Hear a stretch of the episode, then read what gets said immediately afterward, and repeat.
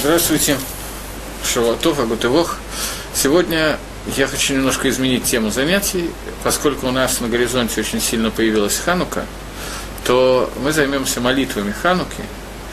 Поскольку в Хануке особых молитв нету, то основная вставка, которая читается каждый раз, когда мы молимся в молитве Шманеса, несмотря на то, что мы не разбирали еще самого Шманеса, но э, во время брахи, одной из брахот Шманеса, которая называется Гадо, в моде монах, мы вставляем маленький кусочек Хануки, посвященный Хануке. Давайте его прочитаем и немножечко разберем некоторые детали. Э, Аль-Ганисим Валя Пуркан за те чудеса и за те избавления, и за те силы, и за те даже избавления, и за войны, которые сделал ты Всевышний нашим отцом, э, нашим отцам в эти дни, в, в, это, в их дни, в это время. Мы благодарим Всевышнего, кроме, кроме тех вещей, за которые мы благодарим его регулярно, мы благодарим еще за вот эти вот вещи, за те войны, которые произошли. Дальше кусочек в Сидуре рассказывает нам о событиях Хануки. Бэм это Тияу бен Ханан Каин Годель. В ним это Тияу сына Иханана Каин Годеля. Каин Годель это первый священник. Э, Хашманай, Убанав.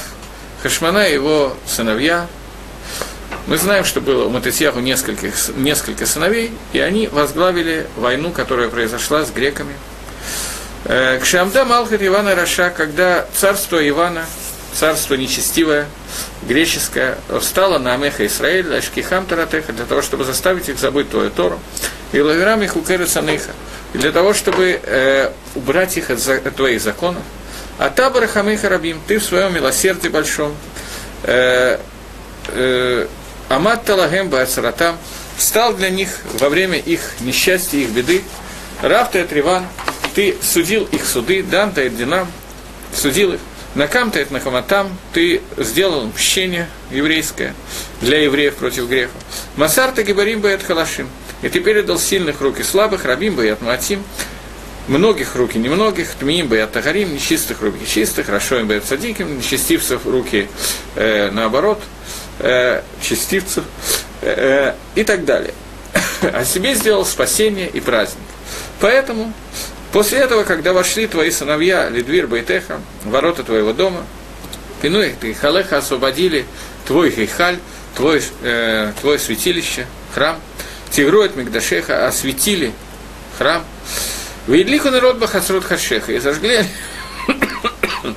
свечи в, во дворе твоего храма, и установили 8 дней хану кейсик для того, чтобы тебе лагадот и говорить галель, прославлять твое имя. Это кусочек, который мы читаем в Хануку. Это основная фила, которая добавляется в Хануку. Плюс к этому добавляется еще маленький кусочек, не маленький, уже более большой кусочек молитва Галель, который читается в Хануку для того, чтобы прославлять Всевышнего.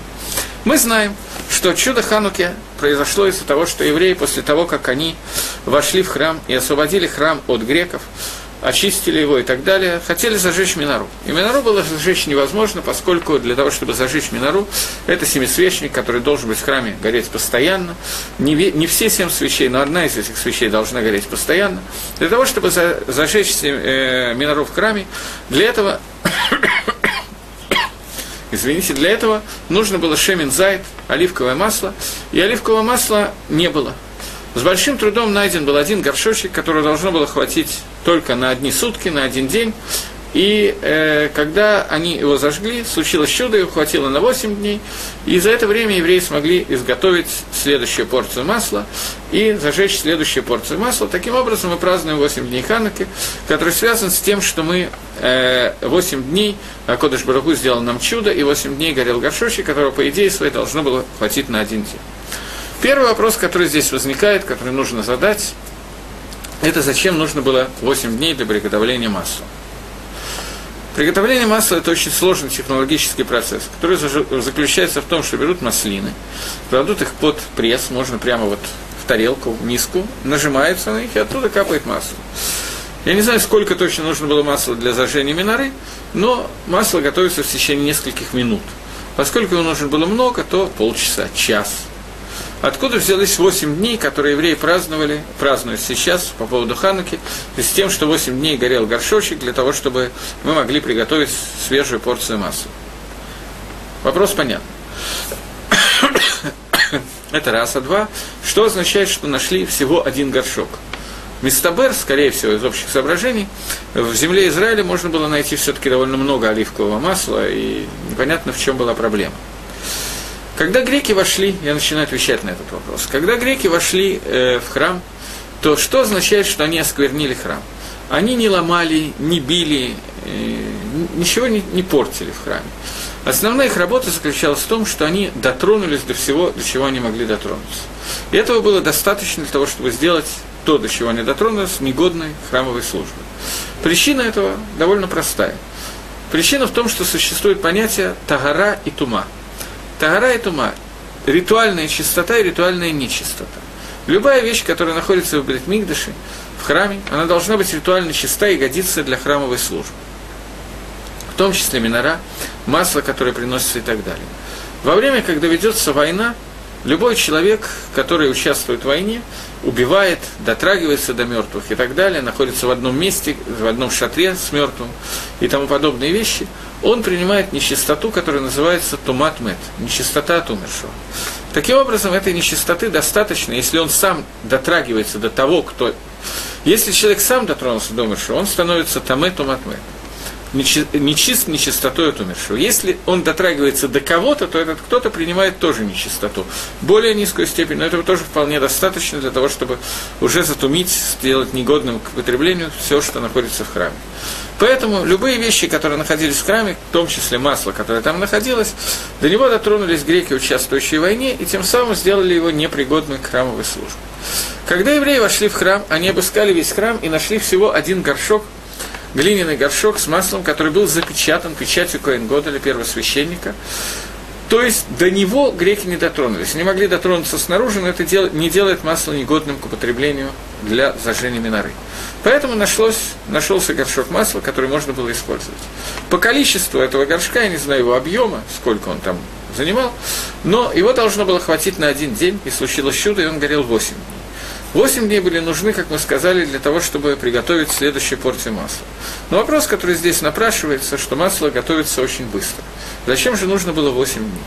Дело в том, что евреи, которые вошли в храм, они тоже находились в состоянии ритуальной нечистоты, в состоянии тумы. Для того, чтобы очиститься от этого, нужно было пройти специальный обряд, процедуру очищения, технология, которая длится 7 дней – во время которых в, седьм, в третий и в седьмой день надо побрызгать на человека водой, которая смешана с, со специальным прахом пары адумы, красной или рыжей коровы. И поэтому нужно было семь дней для того, чтобы человек очистился от своей тумы, которая называется туматмет. Поэтому нужны были, для этого нужно было именно семь дней, и поэтому на восьмой день было изготовлено масло, и они могли зажечь следующую партию масла, и уже Минора могла гореть постоянно после этого, потому что были евреи, которые очистились от своей тумы. В связи с этим нам установлен праздник, который мы празднуем 8 дней, 8 дней Хануки. У нас существует спор Бейт Шама и Бейт Гелеля, спор между разными школами, как мы зажигаем. По закону мы должны зажечь каждый день, во, в каждом доме должна быть зажжена одна свечка. Мы приняли закон по Бейт Гилелю и зажигаем каждый человек, который живет в доме, зажигает мужчина имеется в виду, взрослый, зажигает по одной свечке за каждый день праздника. В первый день одну, во второй две, последние восемь дней. Таким образом, бывают большие дома, в которых горят сразу много-много свечек Хануки. И мы можем увидеть, какой день Хануки, посмотрев на эти свечи. При этом мы благословляем три брахи, три благословления, которые благословляем. Первый день, в остальные не по два благословления, которые написаны в Сидурах, я не буду их говорить, потому что все равно вы не запомните, проще посмотреть это в Сидуре и увидеть. Зажжение свечей делается, есть два основных мнения, либо на окне, которое выходит в Эршуда Раби, в, больш... Э, в общее владение, где находится много людей, в Эрицесройль, в земле Израиля, я имею в виду, либо у выхода из дому, э, с, правой стороны от выхода из дому, для того, чтобы человек напротив Мезуза, для того, чтобы люди, которые проходили по улице, могли видеть хануки у ворот твоего дома. Это два основных мнения. В общем, по-любому из них можно выйти в Ацет и Тейхава, мнение Хазаныши, мнение Рафальяшева, где правильно зажигать. Э, когда мы говорим про за границу, не про Эрицесроль, а про Хусларес, то икор, суть Хануки, прославление свечей Хануки, провозглашение праздника, это не наружу, а внутри, там, где живут евреи. Поэтому за границей можно зажечь в любом месте, Хануки поставить посередине соломы на столе и тоже зажечь. тем самым тоже будут выполнены, выполнены, э, выполнена заповедь свечей Хануки. Это вкратце несколько законов. Я думаю, что большая часть из тех, кто меня слушает, их знает, но на всякий случай мне надо было их напомнить, сказать. Принято, чтобы женщины все время, когда горят свечи, не делали работу. Имеется в виду не как в шаббат, не то, что им нельзя зажигать свет и так далее. Имеется в виду, чтобы они не стирали, не шили и тому подобные вещи, примерно так, как это делается в Рошходыш. Э, свечи должны прогореть примерно полчаса-час после выхода звезд. Есть два мнения, когда зажигаются свечи, либо во время шки, захода солнца, либо во время выхода звезд. Каждый делает так, как ему удобнее, по его мингагу, по его обычаю и так далее. Окей, на этом законами Хануки, если нет вопросов, мы закончили. Если есть вопросы, то можно их мне написать, я постараюсь ответить, если это будет возможно. Теперь я хочу задать несколько вопросов. У нас было четыре галута, четыре изгнания, в которые попал Амисрей. Арба которые мы аварны, четыре изгнания, в которых мы были. И все эти четыре изгнания отличаются один от другого. И у меня есть к вам вопрос. Видите ли вы какое-то отличие, которое было в изгнании Хануки по сравнению с остальными изгнаниями? Оно отражено и в той молитве, которую сейчас я вам зачитывал тоже. Чем отличается изгнание Галут Шельханука, изгнание Хануки от Галута Бавеля, например? Я не могу ждать, пока мне напишут ответ на этот вопрос, поэтому я буду давать сам ответ на этот вопрос. Это изгнание, которое отличается тем, что мы были в изгнании в Галуте у себя дома. Мы не были изгнаны за пределы Эрицисроль, мы находились в Израиле, и вместе с тем это изгнание, это Галут. В последнем изгнании, в котором мы находимся, изгнание Исава, изгнание Рима, в котором до сегодняшнего дня мы находимся, есть элементы всех остальных изгнаний, они перемешаны вместе. Поэтому этот элемент тоже входит в изгнание, которое есть Исава. Но в остальных трех изгнаниях евреи были забраны, да и в четвертом, в общем, тоже. В Рим, в Бавель, в Персию.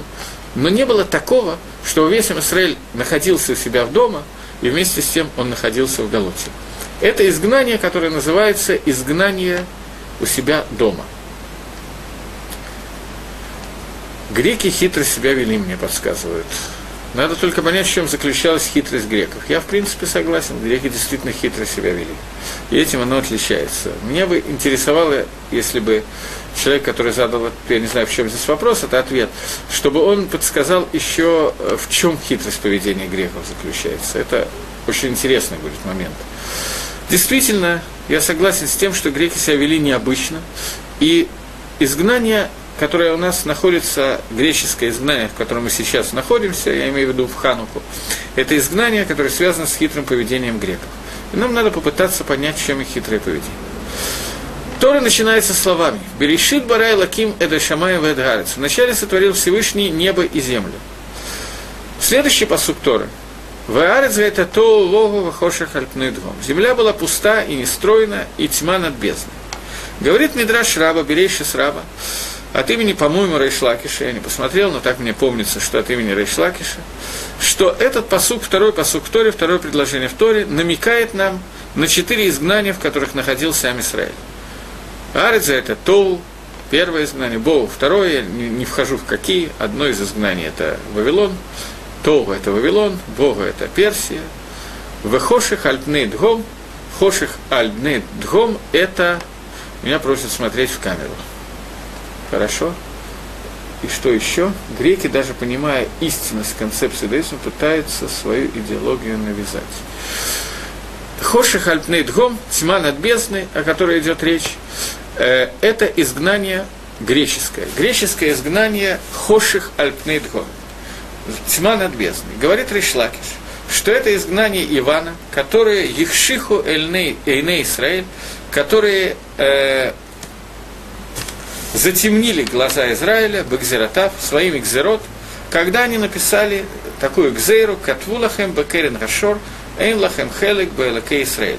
Напишите вам на рогах у быка, что у вас нету удела в Элаке Израиль во Всевышнем Боге Израиля. То есть,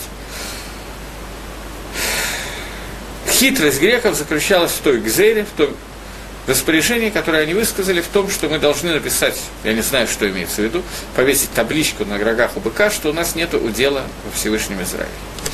Что имеется в виду? Есть несколько комментариев. которые существуют, я скажу один из них, чтобы не входить во много подробностей.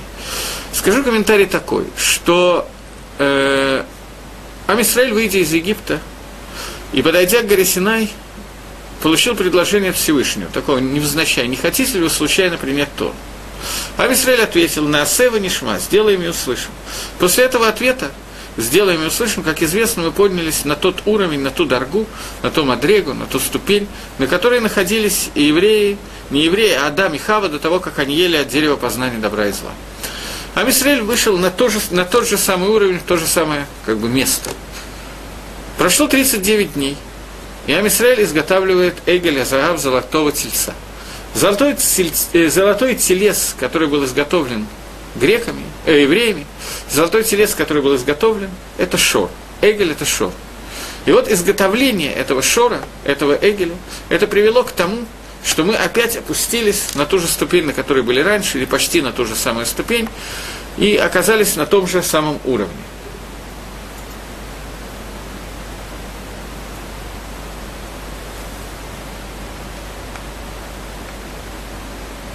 Я не понял вопрос. Как они могли так просить, греки, если сам Творец говорит, я среди вас евреев? Непонятно. То я попытаюсь, я думаю, что я понял вопрос, попытаюсь на него ответить сейчас. Э, в тот момент, когда евреи сделали золотого тельца, они опустились и оказались на той же ступени, на которой были раньше. Если во время дарования Тора Амисраэль поднялся, то после золотого тельца он опустился. Два слова буквально надо сказать о золотом тельце, чтобы понять, что там произошло. Буквально два слова. Я говорю сейчас по мнению Раби Шимона в Геморе Авойда Зойра, который высказывается, что такое золотой телец. Мне кажется, что я об этом уже говорил, если я не ошибаюсь, на этих лекциях, о того, как делался золотой телец. Э, ну, во всяком случае, я скажу очень коротко, поскольку не совсем наша тема. Вопрос этот действительно непонятный. Народ, который только что услышал две заповеди, две заповеди, которые он получил от Всевышнего лично. Все остальные заповеди были услышаны и переданы через Маши Рабейна. Но две заповеди, а именно, «Я Всевышний Бог твой, который вывел тебя из Египта, и не будет у тебя других богов», эти две заповеди Амисраэль слышал лично от Творца. После этого они обратились к Маше с просьбой, чтобы Всевышний говорил с тобой, а мы э, только получали от него. Но до этого все остальные мисвод, э, э, все остальные мисвод были слышны только через Маше. Маше. Маше работал посредником. Но первые две мисвы они слышали сами от Гашема, лично. И как они могли после этого нарушить одну из этих двух заповедей, не делая себе других богов передо мной? Как это можно было сделать? Немножко трудно, долго это будет объяснять, поэтому я постараюсь вкратце Существует такая вещь, как обратиться ко Всевышнему через посредника. Мы знаем, что это запрещено, это идолопоклонничество, об этом я точно говорил. Отсюда возникло понятие «Авет Кахавим Залот», служитель звездами созвездием.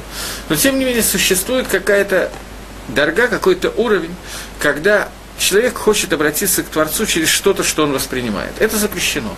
Действительно запрещено. Когда евреи находились на горе Синай, нам была дана Тора – Тора – это фактически мицвод. И мне кажется, что в прошлый раз, когда на прошлом занятии, когда я написал вам, как имя Хакодыш Бургу, имя Всевышнего Ютка и Вавпа, четырехбуквенное имя, как оно связано с понятием мицва, что если мы прочитаем эту Тору, это, и, это имя через один из видов цируха тиот, один из видов соединения между букв, который связан с соединением, который связан с медой дин – с медой суда, то у нас получится, первые две буквы заменяются на другие две, и получается буква М Мицади, и вместе заменяет, это получается слово Мицва. Имя Хакодыш Баруху, суть его – это Мицва, которая через Медат Дин, через меру суда, соединяет нас с Творцом. Первые 26 поколений, которые прошли до дарования Торы, а Кодыш Барагу Всевышний давал миру пропитание, давал миру существование через атрибут Хесед, через атрибут бесконечного добра. Почему? Потому что еще не были даны нам мицвод, не были даны нам заповеди, и мы не могли заслужить свое пропитание. Я имею в виду не только физическое, но и духовное пропитание. Поскольку заслуга наша возможна только в том случае, если мы получаем пропитание через медадин, через по закону, когда мы что-то делаем, мы заслужили какую-то награду. Тот момент, когда награду заслужить нечем, поскольку заповеди еще не даны, в этот момент получить награду по альпидин невозможно. Таким образом, В тот момент, когда была дана Тора, Всевышний раскрылся нам через свою меру, которая называется Медат один. Все 40 лет, когда евреи находились в пустыне, они управлялись Всевышним через Медаддин, через меру суда. И эта мера суда – это то, что было им открыто. Мера суда раскрывается различными способами. Например, возьмем прямо вот эту недельную паршу, недельный отрывок, в котором мы находимся, недельный отрывок, который рассказывается о том, как Иосиф был продан в Египет, как он стал царем в Египте, после того, как он Шинила был вторым после царя, и после этого к нему приходят все его братья, отец Иаков и так далее, и после того, как Иаков оказывается в Египте, 17 лет Иосиф кормит весь Ам Исраиль, весь народ Израиля во время дикого голода. До этого Тора начинает рассказ Иосифа, что Иосифу было 17 лет, когда он с братьями пас скот. После этого 17 лет он прожил с папой и получил 17 лет от папы пропитания. Проходят годы, и Иосиф отдает все, что он получил от папы, он отдает папе и всему Амисраилю обратно. Иосиф человек, который всю свою жизнь прожил через Медад Гадин, через меру суда. Все, что даже то, что он в детстве получил от отца, он тоже должен был отдать ему. Это Медад один, которая проявилась через Юсефа. Это проявление меры суда. И вот Юсеф, когда Яков благословляет всех своих сыновей, Юсеф он а, благословляет, называя его Шор, бык. Каждый из детей Якова во время благословения уподоблен какому-то из животных, и каждый из этих животных имеет свою меду, свое какое-то качество, которое присуще этому колену, и таким образом Яков описывает колено во время своей брахи, во время своего благословения. Меда Есефа – это шор – алей шор. Вот этот вот шор, который называется быком, который соответствует Медаддин. Когда Маширабейну находился в Египте, он обратился ко Всевышнему с таким вопросом. Акодыш Барагу, Творец, ты управляешь миром, и этим миром ты употребляешь через атрибут, который называется цедек, справедливость. Как может быть, что ты делаешь так, что египтяне убивают детей, замуровывают их в стену, бросают их в реки и так далее? Человек который согрешил, взрослый человек, мы не видим его авейра, не видим его преступления, но можно себе предположить, что он сделал какую-то авейру, за которую ты его наказываешь. Ребенок в возрасте нескольких дней, месяца, он не сделал никакой авейры, все, что он умеет, это плакать, больше не умеет ничего. Как ты, который является верхней справедливостью, можешь допустить такое, что ребенка замуровывают живьем в стену египтяне для того, чтобы лучше стояли города Питом и Рамсес и использовать их вместо стройматериалов. Это была кушья Маше, трудность Маше, которая каша была Маше не только в это время, это кушья Маше, трудность Маше, которая называется цадик в, то, в Иралу, праведник, которому плохо в этом мире. Ответ на этот вопрос составляет всю книга, вся книга Иов, которая написана, 40 с чем-то глав, 43, не помню, или 47 глав Иова, они посвящены этой теме, для того, чтобы ответить на этот вопрос, была написана целая книга. Сейчас мы не будем заниматься ответом на этот вопрос, по ряду причин. Это займет у нас остаток наших дней, и можем все предположить, что если Маширабейну так и не достиг полного ответа на этот вопрос, нам тоже будет тяжело это понять. Конечно, мы сможем, но нам будет тяжеловато. Поэтому сегодня мы не будем отвечать на этот вопрос. Но, тем не менее, Акодыш Барагу сказал Маше, сказал, что ты судишь не так, как сужу я. Ты видишь не то, что вижу я. Поэтому я не могу тебе раскрыть Ломах шаватаймах шаватейхам на иврите. Мои мысли – это не ваши мысли. Но, тем не менее, я проявлю тебе, покажу тебе какой-то результат. Я дам возможность тебе спасти одного из этих детей. И Мидраш рассказывает, что один из детей был спасен, вытащен из стены и дан Маше на воспитание. Маше знал, что этот ребенок, скажем так, на нашем современном языке, с тяжелыми генетическими проблемами, с тяжелой генетикой может плохо быть воспитанным. Маше Рабейну – это человек, который воспитал весь Амисраэль можно предположить, что он хорошо умел воспитывать детей, и он хорошо старался воспитать именно этого ребенка. Что вышло из этого ребенка? Человек, ребенок этот имеет имя, будем его называть по его имени, именем его зовут именем Миха. Так вот этот Миха, он воспитывался в доме Маше и учил Тору у Маше Рабыну. Так же, как дети Маше, учил Тору и знал Тору, трудно себе представить, даже лучше, чем мы с вами. Хорошо знал Тору. И вот этот Миха, который был колоссальным Талмитхохомом еще в Египте, до того, как Тора была дана, нужно понять, что некоторые части Торы им были известны, и они получили их еще от Адама Решона, некоторые от Авраама Вину, но Тора в шлав на уровне Мицуве Асе обязаны выполняем, эта часть Тора была дана на горе Синай. части Торы, различные кусочки, евреи знали их и раньше. Яков Вин учил Тору у Шема и Эвера, у сына, у сына Ноха и так далее. Так вот, Миха, который был достаточным Талмитхохом, учился у Маширабейну, он стал участником такой эпопеи. В тот момент, когда евреи получили разрешение на выход из Египта, все занялись своими делами. Нужно было упаковывать чемоданы, решать, сколько можно взять, есть лишний вес, нету лишнего веса, надо нагрузить на осла и т.д. и т.п.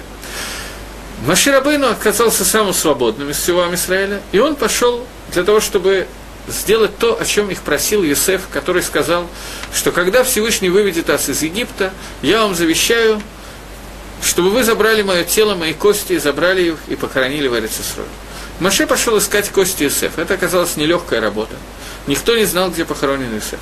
Была одна женщина, которая еще помнила похороны Юсефа и сказала, что Юсеф похоронен, его гроб бросили в реку Нил. Маширабейну пришел к Нилу и пытался каким-то образом достать этот гроб, найти его, у него не получалось. Тогда Машин сделал дощечку, на которой написал «Але Шор» – «Взойдет бык». И бросил эту дощечку в Нил, и всплыла эта дощечка вместе с гробом Юсефа, и Маше забрал тело Юсефа с собой и похоронил его в городе Шхеме, и я, Захити, я удостоился молиться на могиле Иосифа. Сегодня это не самое правильное времяпрепровождение. Впрочем, когда я там молился, там тоже не надо было молиться. В тот момент это достаточно опасно и так далее. В дальнейшем эта могила была в начале последнего шлава интифады полностью разрушена.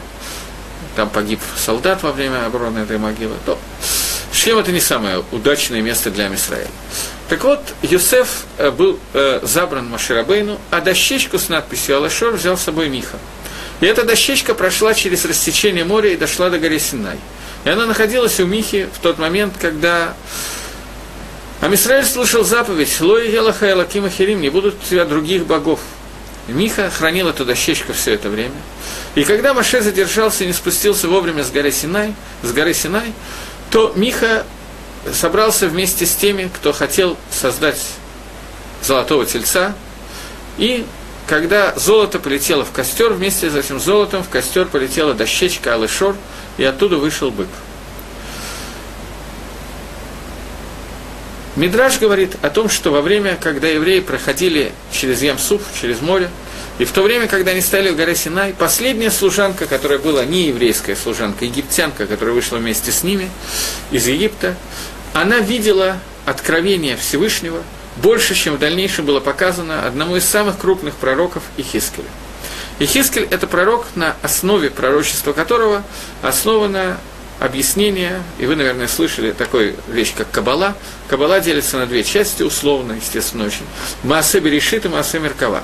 Действие Берешит, действие творения, то, как Всевышний, наука о том, как Всевышний творил мир, и наука о том, как Всевышний управляет миром. Вторая часть называется Маасе Меркава дел, действия колесницы. Ехискелю была показана Миркова, колесница, каждая часть которой отражает определенный способ, которым Всевышний воздействует на этот мир.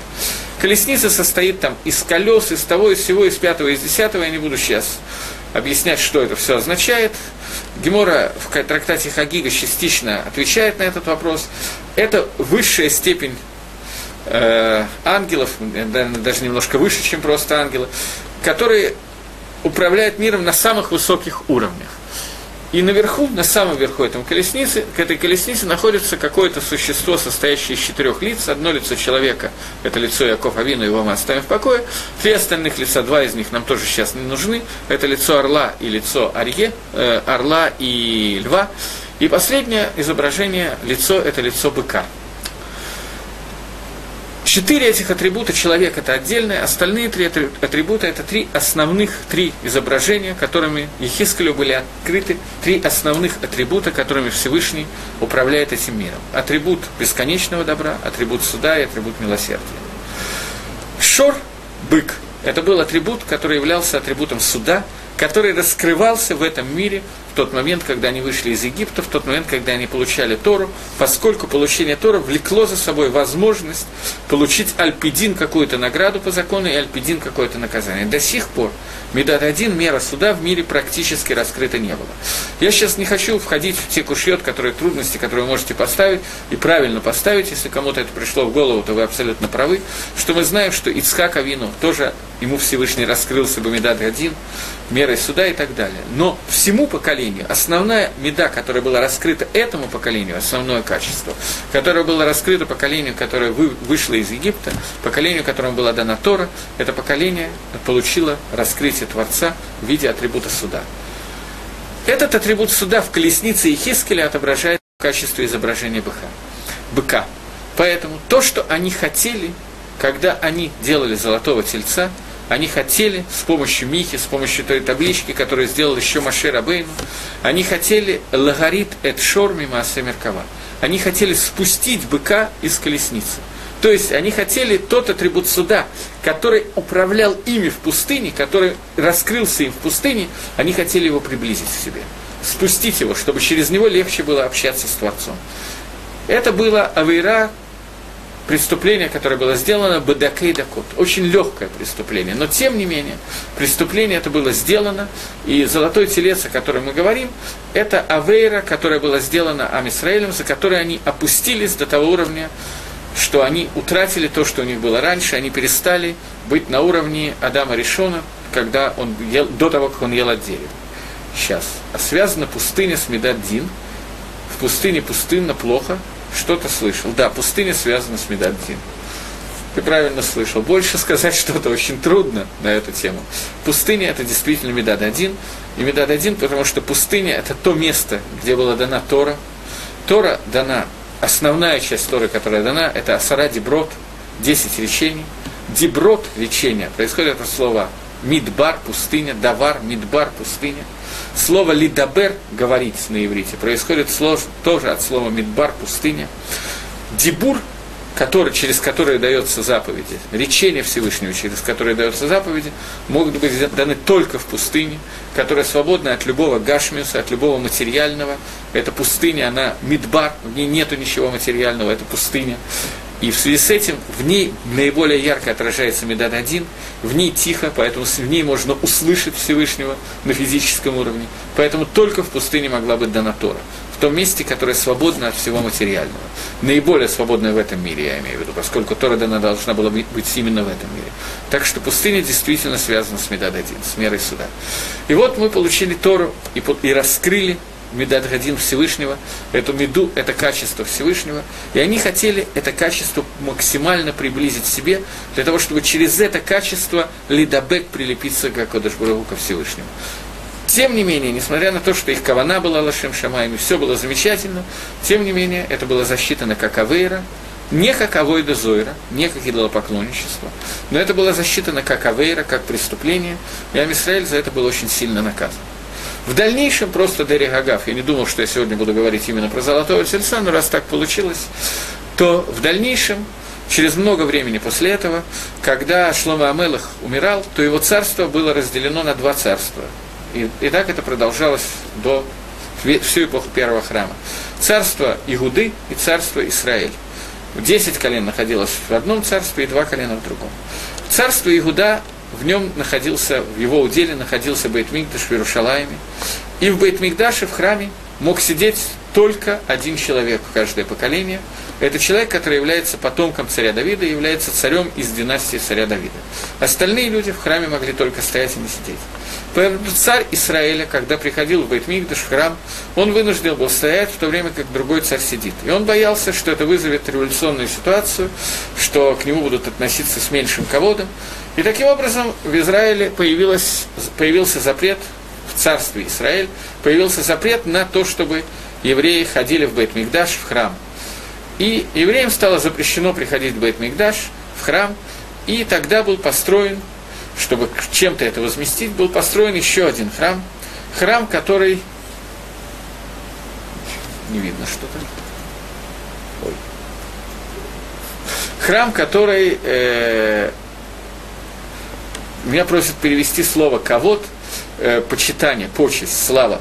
То есть я сказал о том, что из двух царей один мог сидеть, второй не мог сидеть, поэтому тот, который должен был стоять, для него это была бгия, для него это был некий удар э, по его славе, по его уважению. Его перестали, перевос, переставали уважать.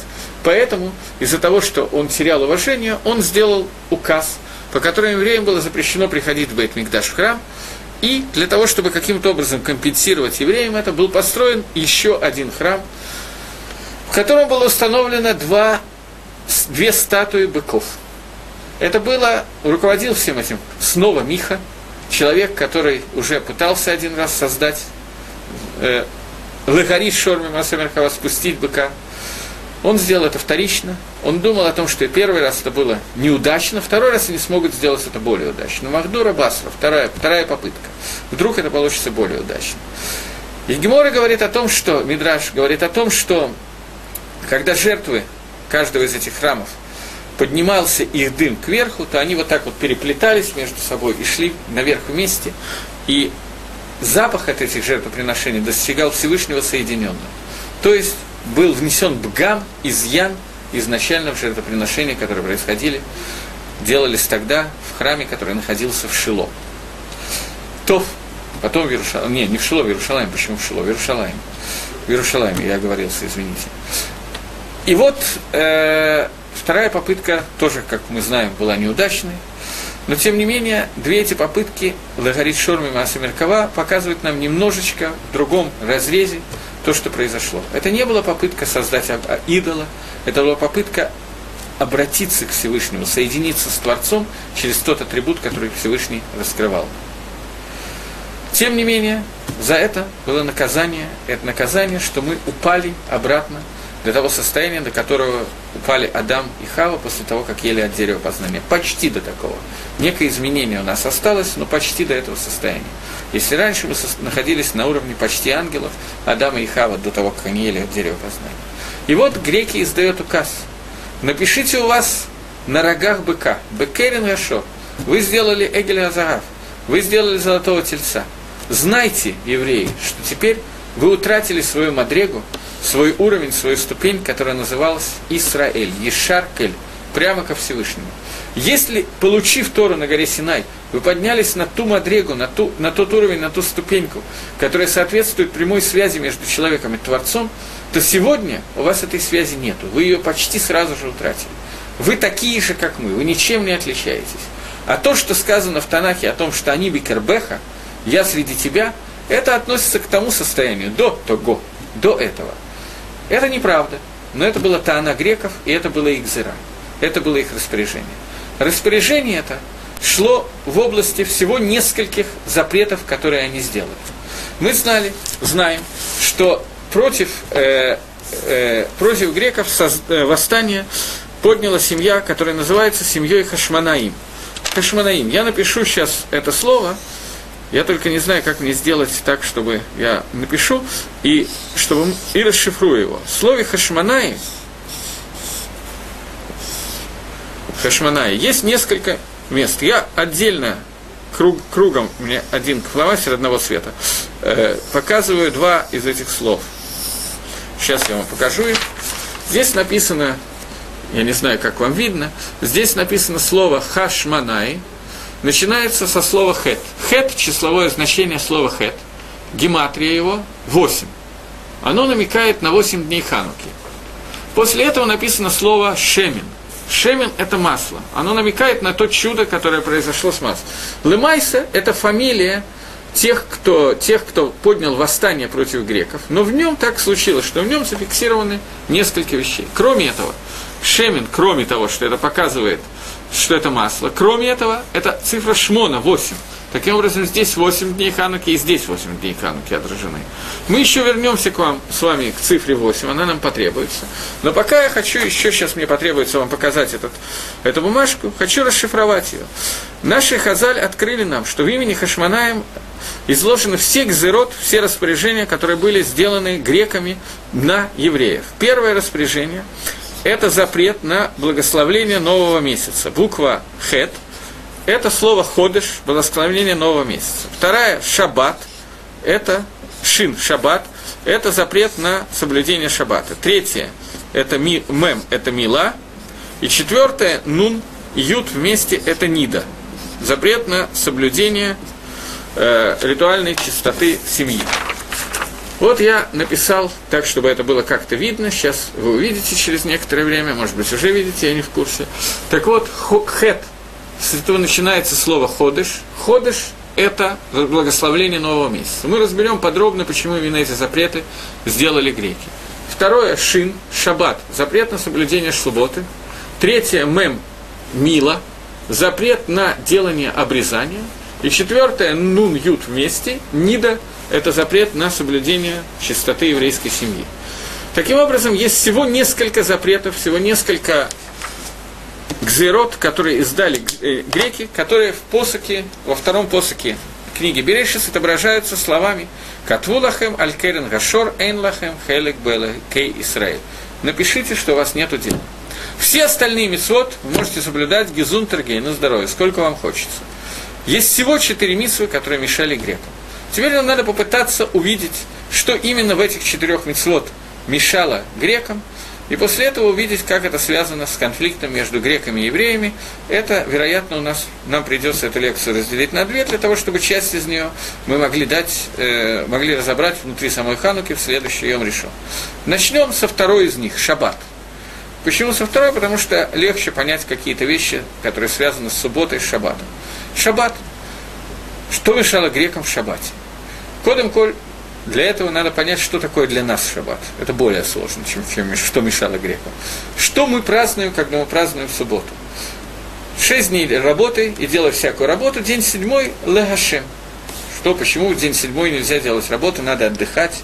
От чего отдыхать? От 39 видов работ, которые мы делали, когда строили мешкан, когда строили шатер соборный.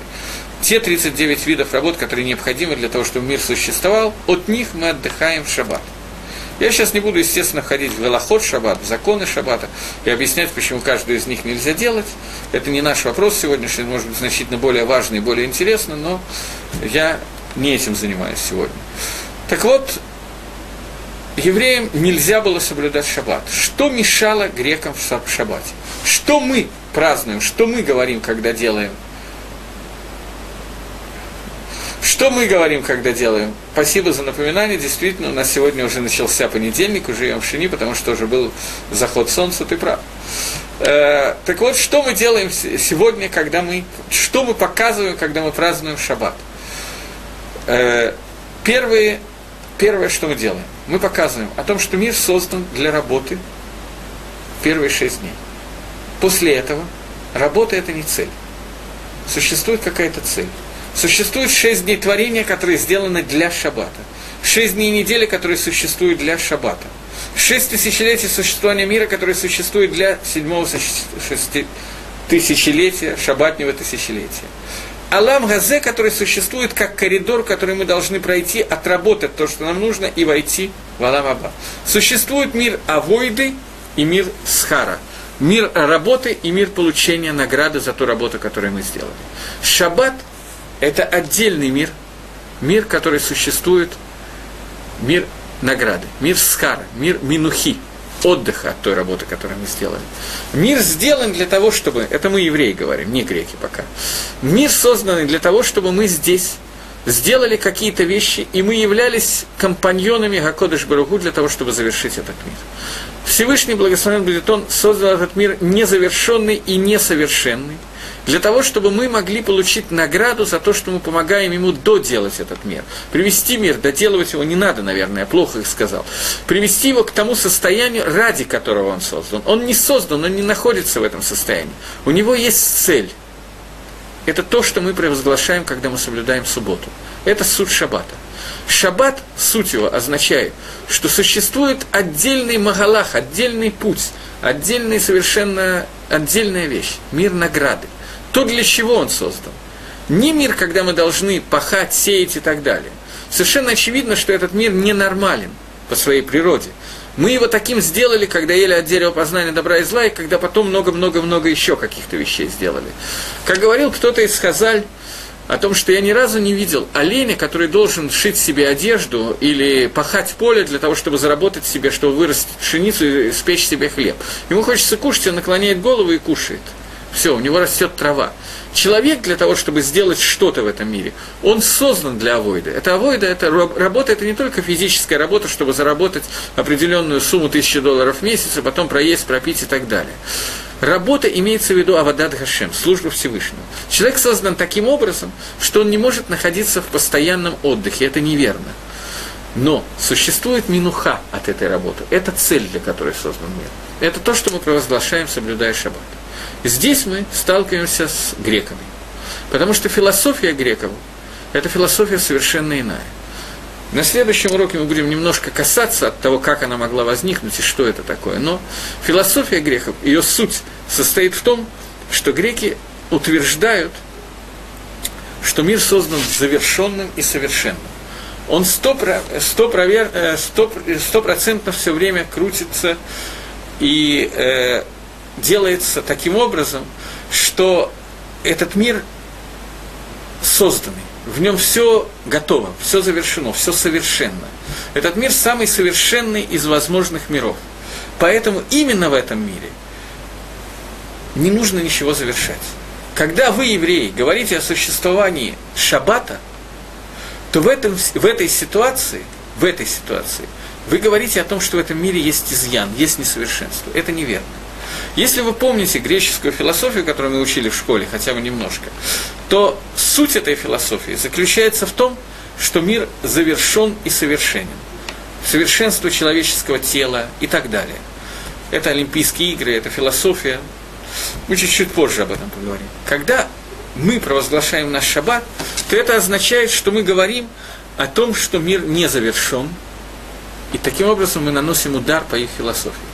Поэтому первая экзера, которая была сделана, это вы, евреи, не правы, и вы не можете утверждать, утверждать незавершенность и несовершенство этого мира. Мир в том виде, в котором он есть, он готовый, завершенный и так далее.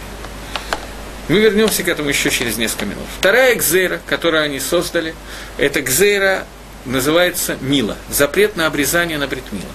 Зачем создан, э, что, что, что мы делаем, когда мы делаем бритмила? Лымайса, этот вопрос неоднократно задавался, и в Мидраше Танхума и в Геморе Недорим рассказывается, как этот вопрос задавал человек по имени Турмус Рупус, Раби Акиве. Он спросил, немножко в другой интерпретации, но вопрос тот же самый. Что важнее для Всевышнего и что приятнее для Всевышнего?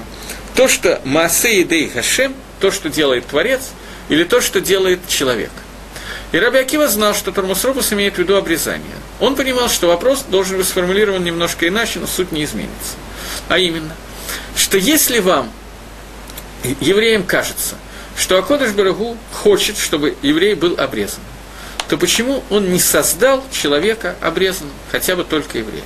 Зачем нужно сделать так, что человек создан с этим кусочком кожи, который можно отрезать на восьмой день? В чем смысл этого? Тебе надо, Хакодыш Барагу, что тебе, есть что-то для тебя невозможное? Ты хочешь что-то сделать, так создай это. Лемайса – это тот же махлокис, тот же спор между греками и евреями, который касался, касался субботы. В чем состоит спор? В том, что греки провозглашают, что человек совершенен, завершен, его теле не надо вводить никаких изменений. Оно идеально, оно совершенно. Приходят евреи и говорят дудки – Человеческое тело сделано таким образом, что мы, евреи, должны его доделать. В нем есть изъян, и этот изъян, который мы должны ликвидировать. Это конфликт не просто между какими-то мелочами, это конфликт двух философий. Философия греков, которая говорит, что мир завершен, и философия евреев Торы, которая говорит, что мир быкована изначально, а Кодыш Барагу сделан незавершенным, для того, чтобы мы, евреи, его завершали. Поэтому с самого начала – После того, как человек родился, мы должны прийти к тому, что этого человека нужно доделать, поскольку он от рождения не завершен, поэтому мы должны его завершить, доделать, и поэтому в восьмидневном возрасте мы вносим его в брит, в завет между человеком и Всевышним. И одно из вещей, которое показывает этот завет, этот завет показывает, что мы признаем то, что мы являемся шутафим, компаньонами Акодыш Баругу в завершении этого мира, и начинаем с себя – Ребенок с самого начала должен пройти эту процедуру. Это бритмила. Следующая вещь, вернемся к началу. Буква «хет» переводится, расшифровывается как слово «ходыш». Ходыш – это новый месяц. Как, благословля... как устроен еврейский календарь? Мы это уже немножко обсуждали, когда говорили, была лекция про Рожешану, про Новый год, но в двух словах мне придется повторить. Еврейский месяц – это лунный месяц. Существует несколько месяцев. Каждый месяц – это цикл, когда Луна появляется в виде месяца, потом растет, растет, растет, становится круглой, уменьшается, становится опять месяцем, и потом пропадает, и тут же рождается новый. Вот этот момент, когда она пропала и родилась новой, этот момент называется Рошходыш, новый месяц. Каким образом он никва, каким образом он устанавливается? Э, двое свидетелей, видящие, которые увидели рождение новой Луны – они приходят в Бейздин и сообщают, что они видели, как появилась Луна. Бейздин проводит их опрос, выясняет, видели они или видели, им показалось, может быть, это была туча, еще что-то. После того, как выясняют, что они действительно видели Луну, то Ав Бейздин говорит, Микудаш, месяц освящен, после этого весь народ повторяет Микудаш, который там присутствует, и с, этого, с этой секунды начинается новый месяц. Если такое случилось, что свидетели опра- опра- опрашивали очень долго, или же, что свидетели очень долго э, доходили до места назначения до Иерусалима, например, увидели они в Тель-Авиве, пока не дошли до Иерусалима, прошло много времени, то новый месяц не успевает осветить вовремя, освещает на завтра, и новый месяц становится завтра. При этом, я сейчас не буду входить в детали, но при этом меняется природа вещей. То есть, что мы говорим – мы говорим о том, что ход времени зависит от нашего поведения здесь. Это еще одна вещь, которая на греков произвела впечатление такое же, как красная тряпка происходит на здорового, производит на здорового быка. Они были категорически против этой идеи. Почему? Вся та же самая идея. Что вы, евреи, говорите? О том, что природа, тева, которая существует, она зависит от нашего поведения здесь, от поведения человека в нижнем мире, дудки. Это никогда в жизни. Этого не может быть. И это то, против чего они восстали, поэтому это еще одна вещь, против которой была издана Гзейра. Гзейра – распоряжение на освещение нового месяца. Было запрещено говорить вот это слово Микудаш, и свидетели наказывали за то, что они шли для того, чтобы сообщить о рождении нового месяца. Последняя Гзейра, которая существует, это буква Нун, Нида. Нида – это запрет на супружескую близость и на э, запрет на тагара и тумо, нечистота и чистота, запрет на появление в храме и ведение каких-то вещей, связанных с храмовой утварью и так далее, для женщины в определенный период времени. Этот запрет тоже был издан и было запрещено соблюдать чистоту еврейской семьи. Прежде всего, там технический вопрос. Каким образом можно было издать такой закон, и каким образом можно было запретить людям соблюдать законы Неды? Вроде бы как это такая очень индивидуальная вещь, чего хотят дома, то и делают. Очень просто. Закрывались миквоот, закрывались миквы. И окунуться в микву это был целый балаган. Практически невозможно сделать, потому что за окунанием миквы миквы закрывались, разрушались, и за окунания были определенные экзерот. Мы знаем, что подобные вещи в Советской России тоже существовали, миквы закрывались и так далее. Э, Галаха говорит о том, что если существует синагога, есть община, и у общины есть одна Сейфертора, которую они считают понедельник, четверг и субботу. Если есть одна женщина в этой общине, которой нужно окунаться в мику, то можно и нужно продать Сейфертору для того, чтобы построить мику, для того, чтобы эта женщина могла принять мику вовремя. То есть законы Неды – это законы очень важные, и запрет очень серьезный запрет. И вот это еще одна вещь, против которой восстали греки. Лымайса, смысл этого восстания абсолютно тот же самый смысл, смысл конфликта. Что вы, евреи, говорите? О том, что существует природа, и существует природный цикл, который существует у каждой женщины. Вы утверждаете, что этот цикл несовершенен, и часть этого времени у женщины один статус, а часть другой статус. Таким образом, вы, евреи, жидовские морды, вы восстаете против законов природы. И таким образом, это восстание против законов природы нужно отменить, нужно запретить вам это делать. Что говорят евреи?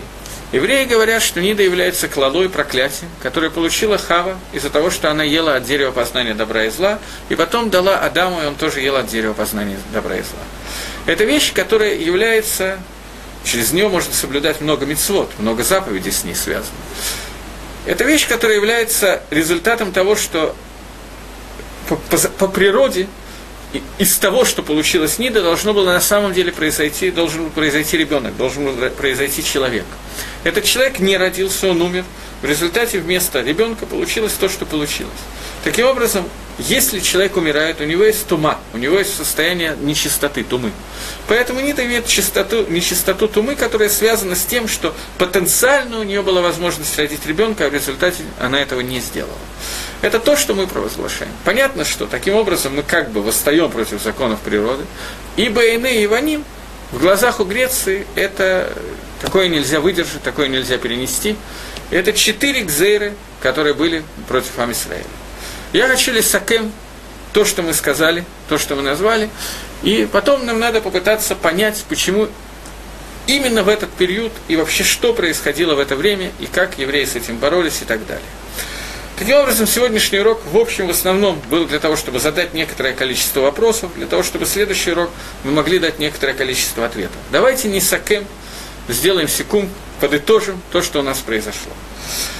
Галут Ивана, Галут Греции, как мы сказали, это Галут особенный. Кто-то мне написал в записке, он не представляется, поэтому не могу сказать кто, написал в записке, что этот Галут, который связан с, э, с тем, что греки были очень хитрыми. Хитрость греков заключалась в том, что Галут Греции стал галутом философии греков против философии Торы. Восстание против философии Торы со стороны философии Плутона и Аристотеля.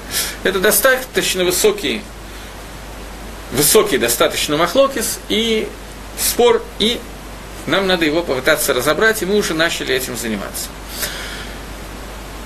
Первое, что отличало греческий галут, это то, что галут был только духовный, а не материальный. Мы находились на территории своего дома, в Эрис-Исроиль, нас никто оттуда не выгонял, мы спокойно могли продолжать жить там.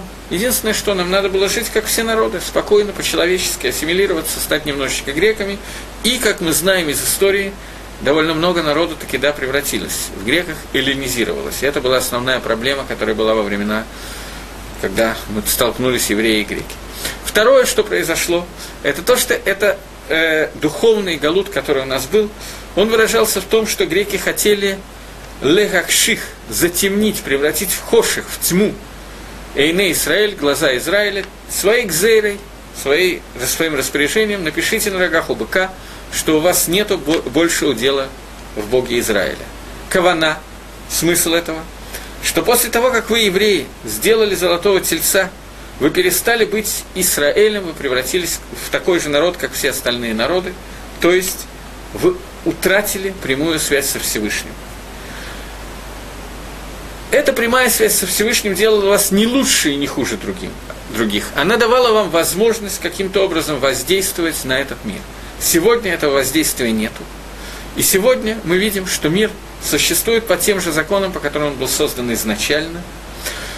У евреев был спор между Аристотелем и Плутоном, мир был создан, появился сам по себе, или он был создан э, каким-то общим абсолютом, чем-то общим единым началом, Всевышним. Им не мешала сама идея того, что он был создан Всевышним.